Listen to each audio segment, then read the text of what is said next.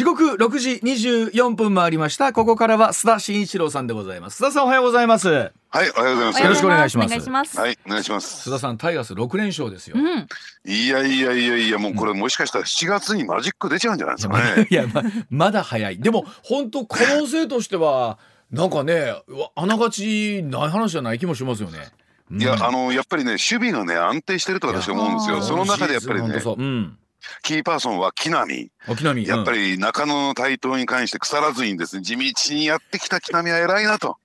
思いますね、本当ね。あの開幕はね小畑選手にレギュラーであのスタメン取られましたけれども今もう完全に木浪選手ですもんね、そうですね。うんで、甲斐もですねうん、えー打撃でも、あの、まあ、ホームランこそないものの頑張ってますからね。あの本当須田さん9月以降こっちでマンション一回借りた方がいいんちゃいます？いやいや、もう8月ぐらいから借りようかなと思ってるんですけどね。気が まあまあまあでも本当あのあれはどうなっていくのかでも楽しみですよね。毎日ねタイガースファンの皆さんはね本当。もう、あれは間違いないでしょうね。間違いないでしょうね、うん。そうです。わかりました。はい。では、えー今週このお話からでございます。はい。G7 広島サミットいよいよ明日開幕。一方で中国もサミットを開催するそうです、世界の動きはどうなるんでしょうか最大およそ2万4000人の警備体制が敷かれる中 G7 広島サミット明日いよいよ開幕でございます。その一方で今回の広島サミットと日程を合わせるように中国では第1回中国中央アジアサミットが開催されます。さあこの世界の動きについてスターさんに解説をいただきたいと思うんですが増田さん言うてる間に広島サミットと言ってていよいよですね、明日から。そうですね。うん。あのやはりですね、えーまああの今回のサミットのですね、うん。あの意味意味といったらいいんですかね、目指すところが明確になってきましたよね。ん。どういうことかというとですね、はい。やはりあの、えーヨーロッパ、アメリカ、日本というね、うん。いわゆる西側先進国、民主主義国家というところと、うん。でやっぱりあの中国、ロシアと言われてるね、はいえーまああの専制主義、独裁主義の国とのですね、うん。対立がいよいよ鮮明になってきたなと。うん。えー思いますね。で次のステージに入ってでこの両陣営がですね、えー一体どのぐらいまああの、味方といったらいいんですかね。ね。パートナーを増やしていくことができるのか、うん。その数を数を競い合う陣取り合戦の、えー要素になってきたのかなと思いますけどね。ね、あの中国のこの中央アジアサミット中国中央アジアサミットっていうのがあるそうなんですけどもカザフスタンキルギスタジキスタントルクメニスタンウズベキスタンの首脳が合わせる、えこれはもう合わせてきたんですか？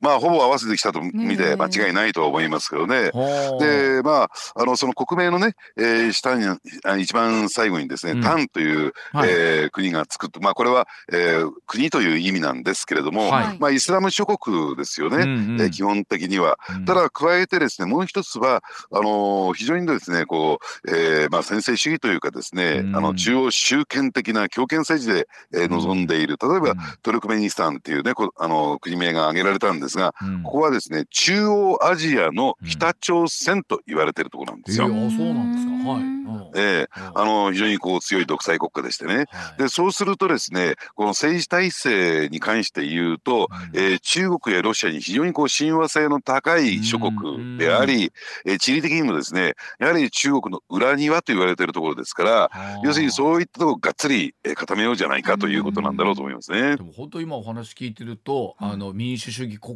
家 VS ね権威主義国家っていう、うんまあおっしゃっていただきましたけど今実際にこう国と地域で見ると権威主義国家の割合の方がわずかながら多いぐらいなんでしたっけ須田さん。うん。そうですね、はい。あの権威主義独裁主義的な傾向の強い国が、まあそういった国でもね、はい。えー我が国は民主主義国家ですと国あの、うんうん。名乗ってるところもありますんでね、うんうん。ただこれ、えー第三者的に見てみますとですね、はい。えーまあそういったあの強権政治のですね、うんうん。えー国々の方がうん。基本的にこの選挙によってね、うん。えー物事が決まっていく民主主義国家よりも多いのかなという感じがしますよね。あー。まあ、でその中で、まあ、G7 の方ですけれどもね、まあ、本当、はい。いえーいろんなテーマここに来てほら AI というのもうん。テーマとして、どうでしょう？ここ数ヶ月でぐっと伸びてきたテーマですよね、うんうん。どうするかっていうのもね。そうですね、うん、あのですから、えー、人間の知能を AI の知能をが超えるというね、うん、えー、シンギュラリティっていうねそういう、えー、到達点もですねもう間もなく来るんではないのかというところですから、これをどう制御していくのかコントロールしていくのかっていうのは、はい、まあそのルール作りをしようじゃないかと、ね、まず最初にそのルール作りをしようということで非常に大きなテーマなんですけれども、はい、ただ今回の、えー、G7 サミットの最大のキーワードはですね、うんうん、なんといっても、まあ、この番組でも何度か取り上げてますけども、はい、グローバルサウスというね、ね。はい。うん。うん、えー、まあその意味するところはというとあのこれまでですねどちらかというと経済的に遅れていた南半球を中心とした、うん、えー、新興国発展途上国の集まりという、はい、えー、そこをですね先ほど申し上げた陣取り合戦どっちがたくさん取るのかっていうところで競い合ってると。いうことですね。でまあそのあたりに対して中国は例えばそのお金を貸しますよと。ね、えー、貸し付けていてありがとうございますと。で、それが返せなくなったら、えー、じゃあこの辺りの港はうちで権利持たせてくださいみたいな形で、えー、今あ、地域をそれこそ陣取りを広げようとしてるわけなんですよね、その辺りに対して。そうですね、うん、でやはり先ほど申し上げたようにちょっと経済的にですね厳しい国が多いですから、うん、やはり、えー、中国の一帯一路であるとか、うん、あるいは、えーね、上海銀行であるとかそういったところを中心としたですね中国のその資金というところに大きく期待をする、ただこれ西側もですねに対しても期待したいんだけれども、ただ西側の場合その経済支援協力しますよあるいはお金を貸しますよといった時に、相手の国でその人権がね抑圧されていたり蹂躙されていたりすると、うんうん、それに対して非常にこう消極的になってしまうんですよ。そうですよね。うん、わかります。はい。うん、ですからそこの感激を縫って相手の国の政治体制であるとか人権状況なんかを一切無視して、まあ元より自分の国のね、うん、人権なんか守ってないわけですから、うん、まあそういったところに対してもどんどんどんどんお金を貸し込んでいくというね、提供していく協力していくっていう点で言うと途上国にとってみると、やっぱりあの中国の方がですね使い勝手がいいんですよ。現実としてやっぱお金貸してくれるという形をとるのは、はい、ありがたいっちゃありがたいわけですからね普通にね。そうなんですね。でなおかつですねこの国の発展の状況を見ていくと、はい、あのいきなりですね発展途上国の段階で完全な民主主義体制が実現するってことはありえないんですよ。難しいでしょうね。で経済の成長のそのステップを見ていくとあの開発独裁っていうねつまり、えー、強権を発動して、はい。まあ、いろんなところでお金使いたいんだけども、えー、やはり、えー、まあ例えばねエネルギーであるとか、あるいは、えー、その建設土木であるとかその集中して国家を発展していくためにのですね第一段階として集中してお金を使わなきゃならないところがある、そこに、えー、まあ民意をですね無視してお金を投入していくといういわゆる開発独裁というのを取ることの方がですね、えー、まあ成長のテンポが速いっていう、えー、こともあるあるんですね。そうですよね。うん。ですからどうしても、あのー、そういった途上国にとってみるっていうと、うん、えー、中国に頼らざるを得ないという状況になってしまうんですね。あのまあ本当ありがたいことにというかね僕らこのまあ日本という国に生まれてね、はい、まああの、はい、それこそイデオロギーが違うっつってもやっぱり言ってもこの民主主義の中で自分たちの投票権もあってですよ。まあ多くの方が、えー、あの貧しいかそうでないかの差はあったとしても多くの人々がこう幸せに暮らせてるっていうことをだけども僕らこれしか知らないじゃないですか。はい、途上国の皆さんともう全くその権利すらなかなかこう行使できない方が多いわけなんですよね。ね、うん、でなおかつ世界経済に対する影響力も大きくないものですから、私たち先進国はですね、うん、えー、そういった途上国の存在っていうのを見て見ぬふりをしてきたっていう経緯もあるんではないかなと、うん、手を差し伸べようとしなかったとい。うですね、はい、まあ、えー、そこへそういった感激を中国がついてきたということなんだろうと思いますね。それこそあの一方でねこのロシアのウクライナ侵攻とか見ててもそうなんですけれどもとはいえその例えば武力みたいなものに対してじゃあ G7 とかというより国いわゆる先進国と言われるとは一体何ができるのかっていうことですよねこの集まってさあ会議を開きました首脳同士ね膝つき合わせましたさすたさんここで何が生まれてどういうことができるのかということだと思うんですけど。そうですね、おっしゃる通りですね、それが今、え今回のサミットで問われてるんですけども、そのやっぱりね、一番大きな、えー、テーマとなってくるのは、そういった意味で言うと、ウクライナ支援ですよね。で、ウクライナに対して、えー、どういった形で、えー、どの程度の規模のですね、ね。支援をすることができるのか、でその一方で、えー、まあ西側諸国もですね、えー、ロシアとの経済的な関係っていうのがあるわけですから、例えばエネルギーの、ね。はい、貿易を通じてね。だからそういったことをバランスを取りながらどういうふうな、えー、ウクライナ支援ね、うん、えー、をすることができるのかっていうのが一つ大きな、えー、テーマになってるんだろうと思いますね。うん、まあもちろん今回その広島というね被爆地でっていう開催されることで、えー、核の問題というのはこれ想定避けて通れないテーマであると思うんですけどここの足並みみたいなところも各国また微妙にね違うところもあるじゃないですか。えー、ですからもう少し具体的に言うと、うん、場合によってはロシアはもとより、えー、プーチン大統領はですね、うん、えー、ウクライナに対して核兵器を使うんではないのか、という懸念が払拭できません。よね、絶対使わないというふうに。ね、はい、でそれをどう抑止していくのかっていうね非常に難易度の高い、えー、テーマが一番ねベースにの、ね、あの横たわってるんですね。はい、でじゃあそこに対しての決め手がないわけでじゃあ、あのー、そういった意味で言うと今回広島でサミットが行われるというね意味合いも非常に大きくあるんだろうと思いますね。ねあのどうなんでしょう。例えばあのまあ、今度は G20 というのもあるんですけれどもこういった首脳会議の中でですね、まあ、どういう、まあ、例えば対ウクライナに対してでも決議に何がなされるのかっていうところだと思うんですけれどもどうなんでしょうね。具体的に見えてくるものってのはどういうものになってきそうですかね。うん、ええ、うん、あのー、ですからそういった意味で言うとですね、うん、えー、それぞれの国 G7 といってもですね、うん、事情が違うんですよ。えー、ロシアとの間合いもやっぱりこれ違うわけですからそ、ね,、のあたりをどうね、うん、えまあ、横並びでというかですね、共通項を見出して共同歩調を取ることができるのかっていうね。これどうですか、えー、岸田さんのその腕の見せ所みたいなところもあると思うんですよ。もうおそらくえさあまあ議長国ですからね。えー、えーうん、あのー、ただですねこの議長国といってもですね実際上はですね、うん、この首脳会談が開かれる前に、うん、あらかたですね、うんまあ、えー、首脳会談の結果が決まっちゃってると、はい、そのロジスティックっていうところが大事になってきますからね。まああのそういった点で言うと岸田さんの役割というのは、どうやってこの G7 そして、うんえー、まあグローバルサウスの国々も、うんえー、この招かれるわけですからね、アフリカからも来ますし中東からも来ますし、うん、えー、中南米からも来ますし、あるいはオーストラリア韓国と、そういった結束をね、まあこれイメージだけなのかもしれないけども、要するに結束を示してまああのね共同文書という中で、え中国やロシアに対してどれだけ強くですね、その対抗軸を示すことができるのかっていうところなんだろうと思いますね。あのそれこそあの岸田さん、まあ、この後ねそれこそ広島サミット後にも、えー、選挙かみたいな話でこれまことしやかにこうあるわけですよね。あのそうですね。さああの世界に対してあとは言ったら日本に対してもいいアピールしたいっていうのも岸田さんとしてはあるわけでしょ？これ当然ね。まあそうですね。ですから、あの岸田さんとしてはですね、まあこの政治的メッセージをはは、ね、発信できる、もう最高の舞台ですから、はあ、えー、海外に向けて、もちろん国内に向けてもね。国内に向けてっていうのはありますもんね。だからそれどういう形で演出されるのか、うん。はい、まあこれは、えー、ある意味でねこのサプライズっていうところも仕掛けられてるでしょうから、うん、その演出っていうところをちょっと見ていくっていう必要があるんじゃないかなと思いますね。うん、あの今も広島はあの警備体制ですけどもえらいことになってるでしょう。そうですね、ですからやっぱりねあの岸田あの首相自身がですね爆弾騒動もありましたし、うん、何よりも昨年の、えー、7月のですね安倍総理の暗殺というところを受けてね、うん、その日本のこの威信がかかってますよ。安全な国であるというね。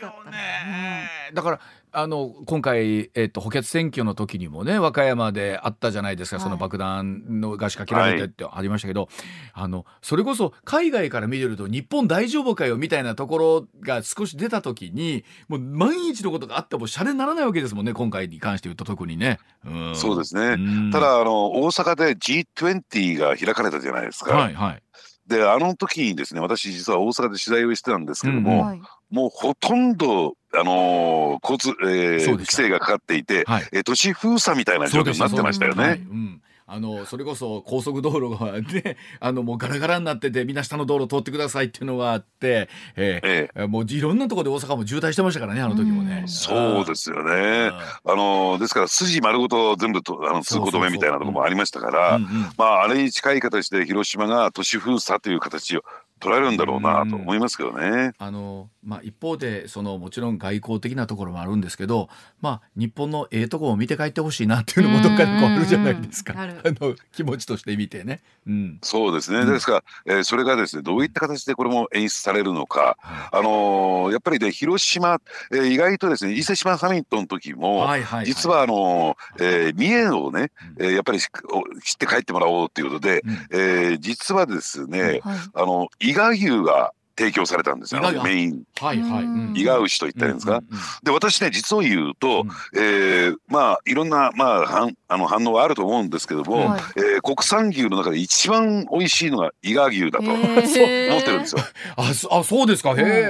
でこれ意外と知名度なくてですね、やっぱり当時の三重県知事もですねそのことをぜひね、うえ世界各国の首脳に知っていただきたいということで、うえ晩餐会のですね、えメインをですね伊賀牛に持ってきたっていうところで、うん。うん、だそういったですね地域を知ってもらうね、えー、広島を知ってもらうっていうチャンスはいくらでもありますからね、うんうん、そこでもですねどういう演出が施されるのかっていうのもちょっと一つ注目してもらいたいなと思いますね。あのそれこそ首脳って広島のお好み焼きとか食べはるんやろかとかなんかちょっと思ったりするんですよね。あの 名産として見たらあ,、えー、あんまり海外にないんじゃないかなあのキャベツたっぷり確かに。広島焼き。広ね、ね、食べはんのかな、うん、そうですね。でただねあれどうなんですかね。あれ一つ食べたら腹いっぱいになっちゃいますからね。ね。でもなんか、うん、牡蠣とか食べてお腹壊したらどうしようとか心配してあの毎日おっしゃる通り。そのあのねそんな細心の注意を払ってですけどとはいえこれなんていうんですかこうサミットとかってそれはもちろん各国のね名産っていうまあお肉もちろん和牛食べてほしいんですけど、うん、そういった庶民的なものもねあの、ね、そうしたのちょっと食べてみたいんちゃうかなと思ったりするんですけどね。そうですね。あの原爆記念館を見学していただくことはもちろんのことですね、はいはい、広島ってあるいは日本ってどういう国なのかっていうところをねこうイメージを持って帰っていただきたいなと思いますね。ねはい、本当にまあ食から政治まで、まあいろんなことがね話題になるかもしれませんが、はい、ではあ続いていきましょうこちらでございます。時刻6時41分になります。さあコンビニスーパーはどうなるんでしょうか？セブンアンダイ・ホールディングス VS 物言う株主という話です。来週25日に行われますセブンアンダイ・ホールディングスの株主総会なんですが国内の小売業では初めて売上高10兆円を突破するなど一見の絶好調に見えるんですが、はい、そう実は物言う株主と言われているアメリカの投資ファンドとの対立という問題を抱えているんですよね、うん、スーパー事業などとコンビニ事業を切り離してコンビニに特化するよう求める投資ファンドと、まあ、これに強く反発するセブンアイという構図なんですがさあこの争いどうなるのかということなんですけれども実は実は絶好調の裏にいろんな問題が須田さんあるんですよね。そうですね、うん、あのセブンアイ・ホールディングスといってもですね、うん、その中核企業っていうのはもう言うまでもなくセブンイレブンなんですけれども、はいはい、ただですねあのこの企業グループの発祥が、えー、東京なものですからどうなんでしょうね。大阪の方にはあんまり、えーね、印象が薄いのかなと、うん、えー、一番手ではないのかなとは思いますけどね。どうですか、ね、大阪ってやっぱりローソンとかファミリーマート、えー、あの大阪でいうとファミマね、あの結構あってもちろんセブンイレブンもあるんですけど、はい。まああとはどうイメージはそっちかな関西の人からすると熊本にいた時よりもファミマローソンが多いなっていうイメージはありますね。ありますよね。はい。うん。だからどうしても2番手以下っていうねそういうイメージになってしまうんだろうと思うんですけれども、でもともとセブンアイ・ホールディングスというのは、うん、イトーヨーカドーが発祥なんですよ。うんでまあスーパーですよね、はい、でイトーヨーカドーが発祥ででまあ言ってみればですねあのー、まあスーパーというとそれ以外にダイエーとかあったんです、うん、ダイエーの方が非常にこうですね、知名度も高くて規模も大きかったんですけれども、うん、ただあのこれまでのね流通業というね業界を見ていますとですね、やっぱりかつてはですね、えー、昭和の時代は、えー、まあ例えば30年代40年代50年代ぐらいまではかな、はい、やっぱり百貨店デパートが王者だったんですよ。まあ、そうですよね。この流通業という点でいうとね、えー、でそこへですね、えー、安売り革命みたいなものを引っか下げてですね中内氏率いる大英が登場して、当初はですね大阪で牛肉の安売りというのを始めてまあ庶民消費者が殺到したっていうね。えー、経緯がありまして、うん、やはりこのスーパーの時代がやってくるんですね。そうですよね、うん、でそれまでのスーパーというと要するに食品スーパー食品だけを扱うような、うん、えー、スーパーというところだったんですけれども、中内大栄が登場したことによって総合スーパーへ大きく変貌を遂げていくんですよ。で総合スーパー GMS とあの業界用語専門用語で言われるんですが、これ一体何かというと食品だけじゃなくて、例えば医療品も扱いますよ、ね、あるいは、えー、雑貨も扱いますよ、場合によっては家電製品も扱いますよ、ということで、えー、この、えー、GMS で総合スーパーが全盛になったんですけれども、ただそれも長くは続かなくてですね、えー、それなぜかっていうとカテゴリーキラーと言われているそれぞれの分野に非常にこう強い、えー、価格も安い品質も高い、例えばその代表格がユニクロということになるんですけども、そういったところが登場したためにですね、えー、なかなかこのスーパーも立ち行かなくなってその中で登場したのがこのコンビニエンスストア。その中で全国的で見るとやっぱり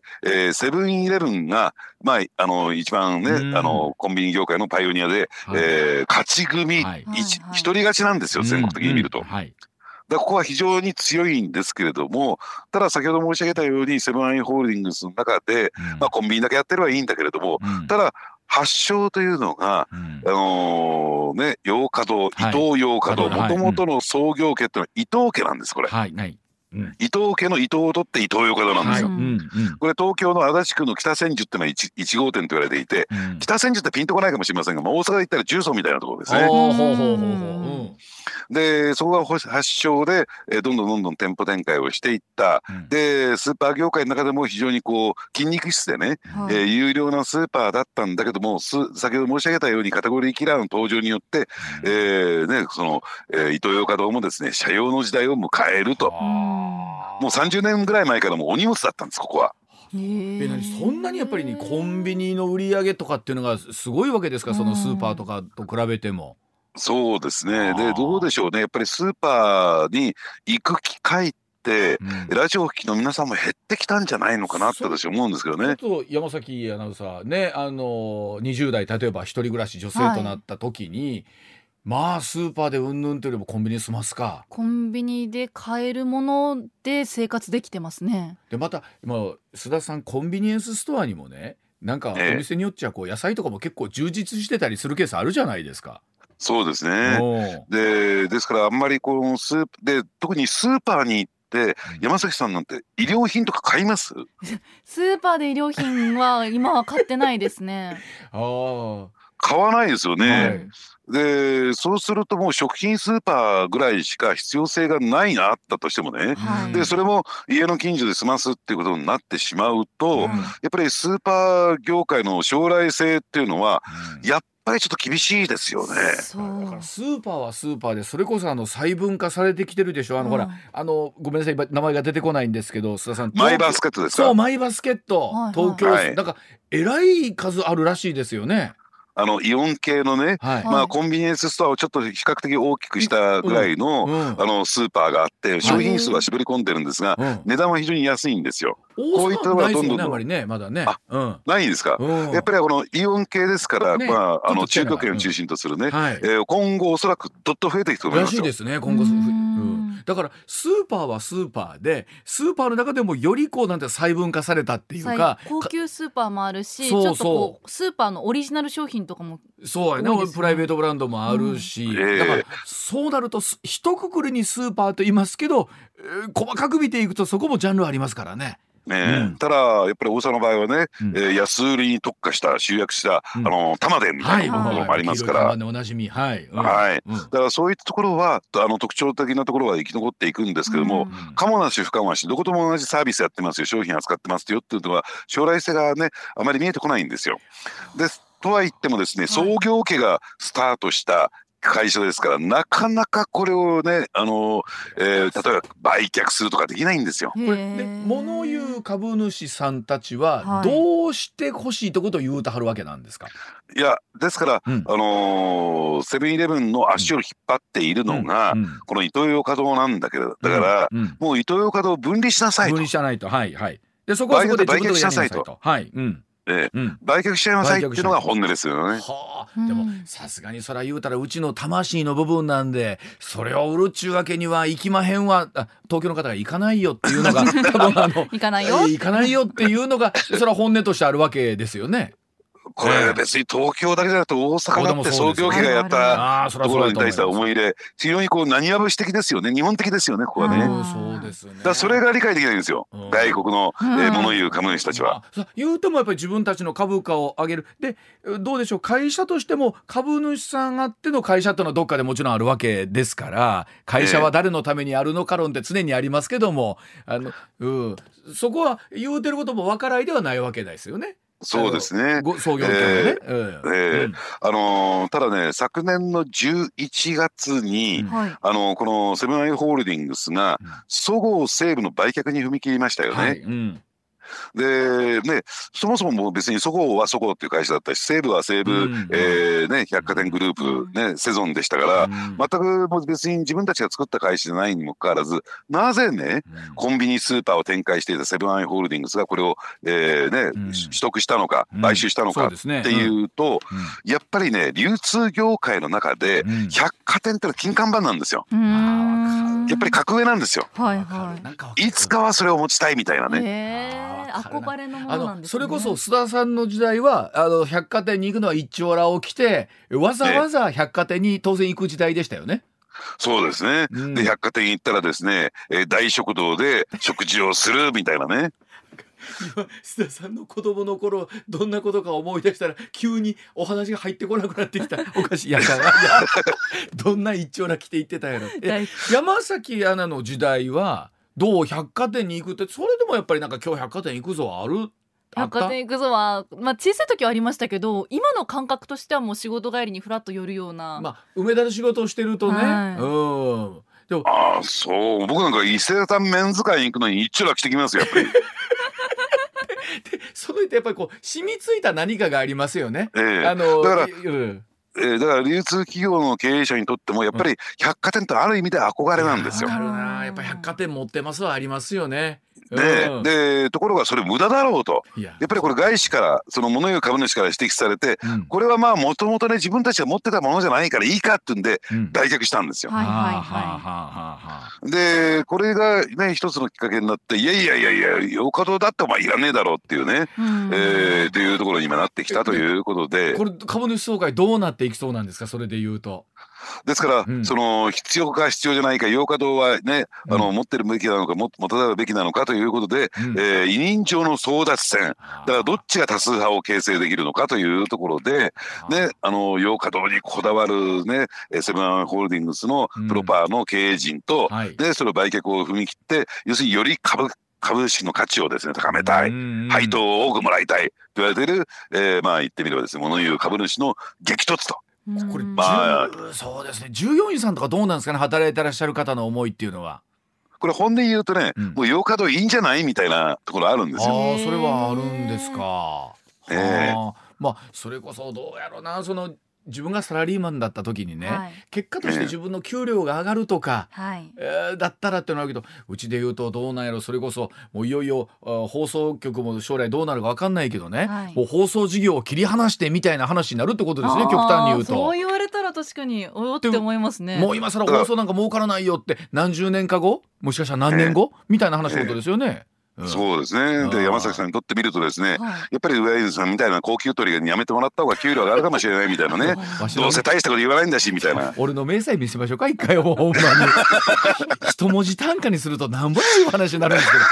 けど。わかりました。上泉雄一のエーナー MBS ラジオがお送りしています。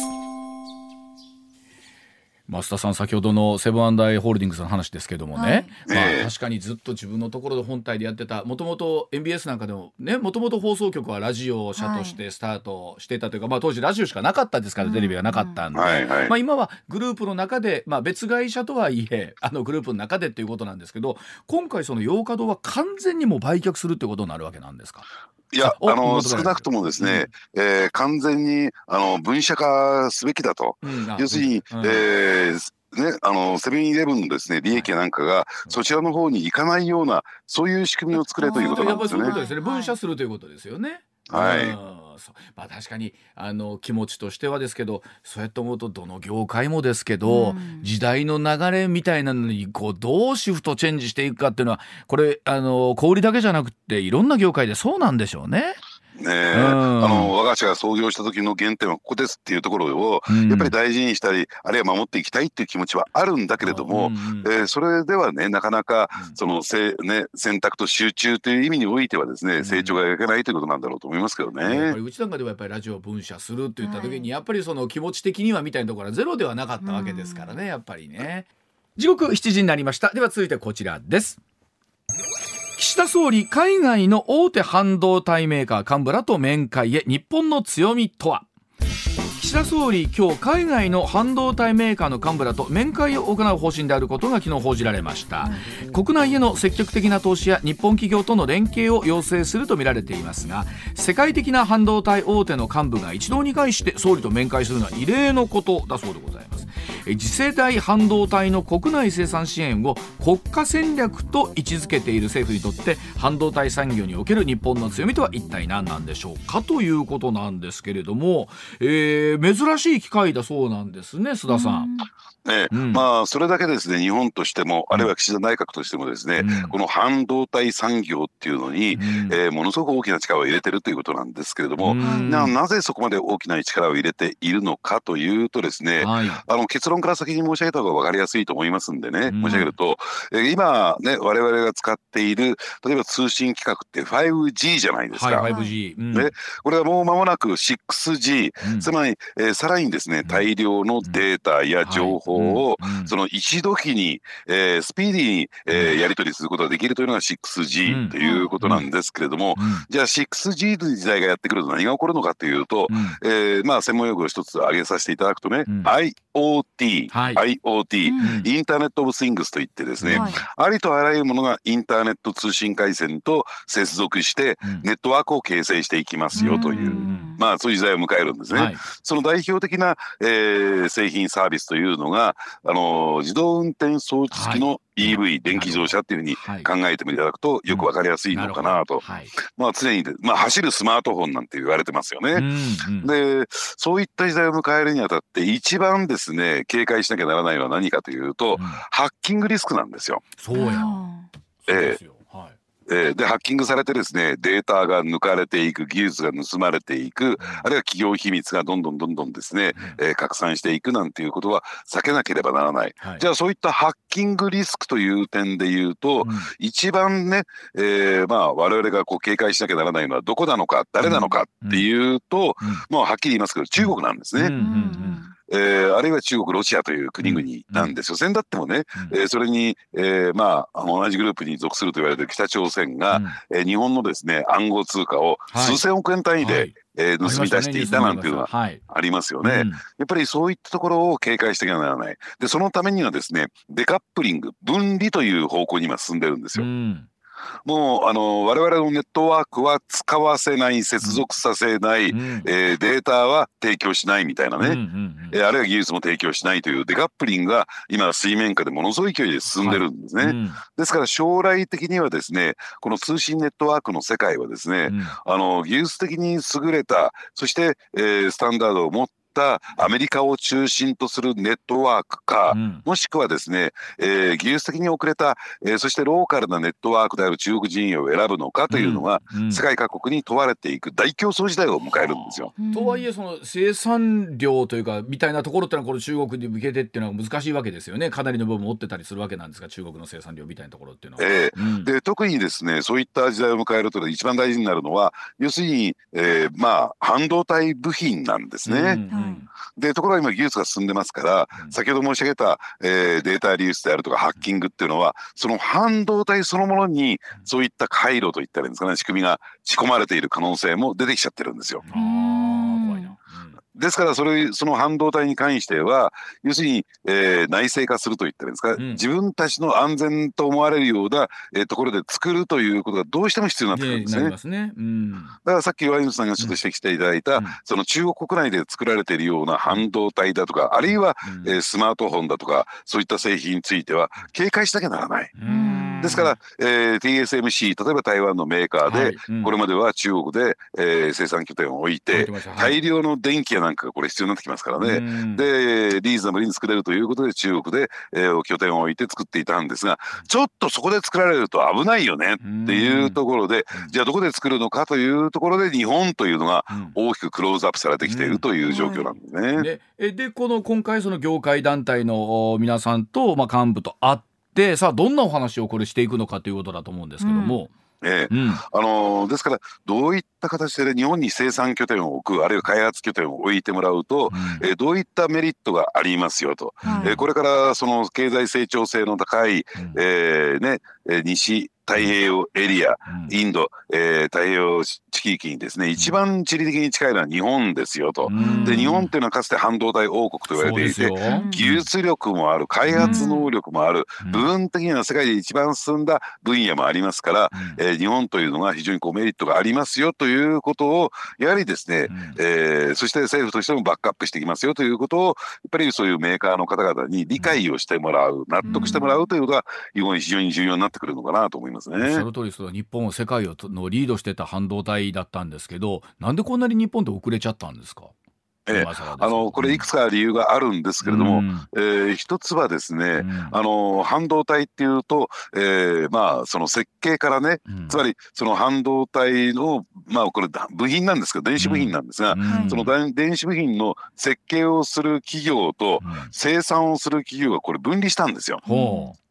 ほでところが日本っていうのはどちらかというと一体型といったんですか、うん。その開発から、う、うん。えー製造まではい。一体的にやったもんですから、やっぱり競争力で劣ってしまったっていうのがいて、はあ。でそしてやっぱり、えーまああのいろんな企業があったので、うん。その開発力といったらですかね、うん。お金マンパワーも含めてですね、うん。分散してた。集約化されてなかったっていうのがあるでしょうね。でこれをまたどうでしょう？その世界にまた追いつけ追い越せになるためには、えー今度は日本また一枚岩になってってことになるわけなんですかね。そうですね。ん。で加えて税制上であるとかそうですよね。えーあるいは補助金なんていうことも含めてうん。どれだけ政府が支援していくか。えこれまでどちらかというと民間企業のその競争に委ねていたんですけれども、うん。これ国家戦略の中でね、えまああのある意味で言葉をちょっとねうん。適切ではないかもしれないけども、えひいきをしてみたいなね、